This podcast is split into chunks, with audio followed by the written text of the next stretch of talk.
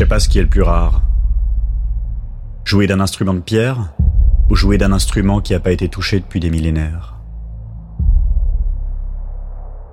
En tout cas, j'ai pas hésité bien longtemps quand ils m'ont proposé de faire les deux d'un coup. Fallait sauter dans un avion jusqu'à Kinshasa, puis dans un hélico jusqu'au... Ce que j'ai fait.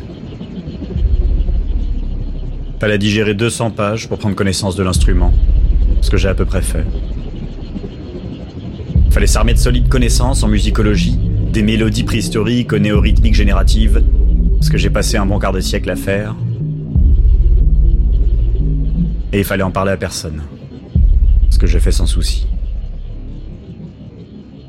J'étais pas vraiment ravi. Sortir de chez moi, j'en avais perdu l'habitude. Prendre l'avion, j'y pensais même plus. Les autres pays, j'avais réussi à éviter ça toute ma vie. Et même jouer de la musique, depuis qu'elle avait perdu son goût, ça m'était sorti de la tête. Mais c'est pas tous les jours qu'on reçoit un email de la société qui propose un truc pareil. À 30 000 pieds dans les airs, en filant vers le Congo, je balayais les documents qu'ils m'avaient envoyés au sujet de l'instrument. Mais même entre les lignes, il y avait presque rien. Je retenais surtout que le son qui en sortait faisait dérailler leur capteur et que sans pouvoir compter sur leur machine, ils avaient besoin de notre avis à nous, humbles descendants des premiers musiciens. Je dis nous parce qu'en arrivant là-bas, j'ai rencontré les autres qu'ils avaient dépêchés sur place.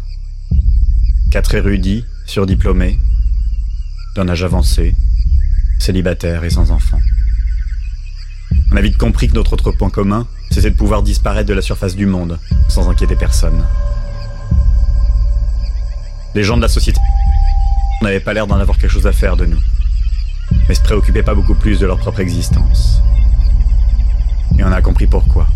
Quand notre monde s'est envolé, après enfin avoir découvert la pierre.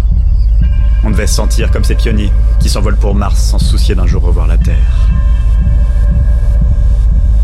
C'est un truc qu'on découvre pas avec les yeux, mais avec le corps tout entier.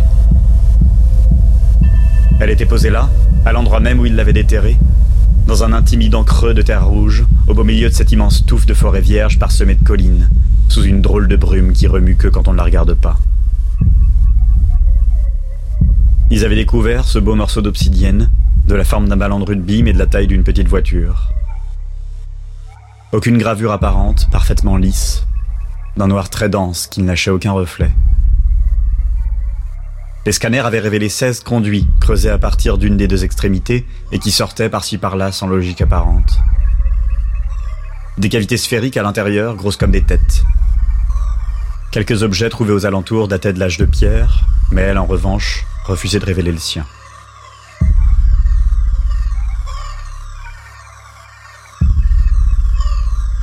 On n'a pas essayé d'en jouer.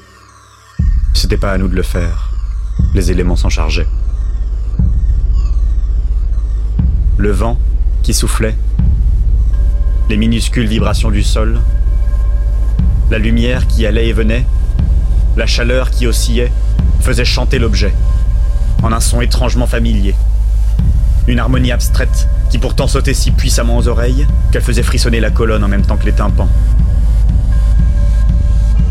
Une fulgurante nostalgie jaillissait à l'écoute de cet ensemble, tout droit sorti d'un étrange caillou, qui sans le vouloir, sans même le savoir, nous prouvait à quel point la musique est un croisement fascinant entre la nature et nous.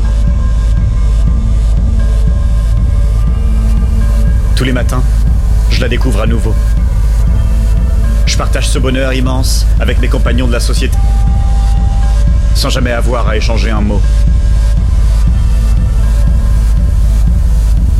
On est encore là, après des années, encore planté près de ce trou où gît la pierre, au fond d'un de ces cratères ronds que forment les trucs qui tombent du ciel. On n'a rien apporté de plus à cette enquête, où tant d'autres avant et après se sont aussi perdus. Pour réussir à comprendre ce chant, c'était un chaman qu'il nous fallait. Mais le dernier d'entre eux avait depuis bien longtemps disparu.